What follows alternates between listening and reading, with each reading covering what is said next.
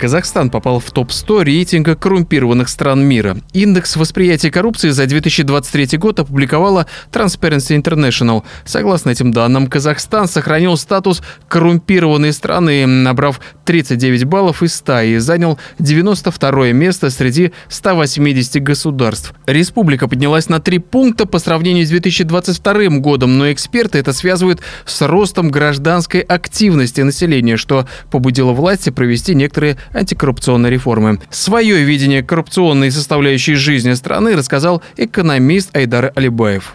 Ну, если говорить об индексе восприятия коррупции, в котором Казахстан оказался на 92-м месте из 180 стран, то ничего удивительного в этом показателе нет. Я даже считаю, что этот показатель э, не отражает реальную действительность, и он показывает достаточно такую лакированную оценку. На мой взгляд, э, изнутри э, ситуация в стране намного хуже. Коррупция, и это ни для кого не секрет, она поразила уже все, все сферы человеческой деятельности, все органы государственной власти, все региональные, э, местные, центральные – исполнительную власть, и, ну, и все ветви власти. И, короче, это уже стало нормой жизни.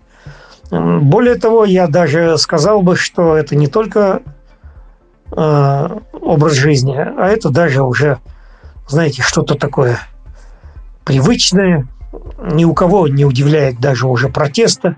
Я много на эту тему писал всяких статей. Вы знаете, на мой взгляд, очень ужасно, что сегодня быть вором коррупционером, взяточником. Стало даже не стыдно, понимаете? Взяточник строит э, трехэтажный особняк и спокойно ходит, смотрит людям в глаза.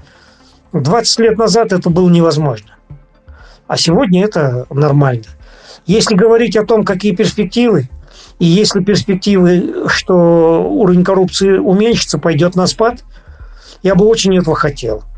Но никаких, никаких предпосылок, а, которые давали бы основания для снижения уровня коррупции, к сожалению, нету. Наоборот, наоборот, на мой взгляд, а, все больше и больше процветает, потому что царит безнаказанность.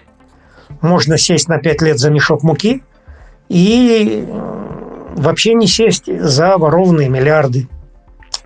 Поэтому перспектива, на мой взгляд, только в сторону ухудшения показателя индекса восприятия коррупции.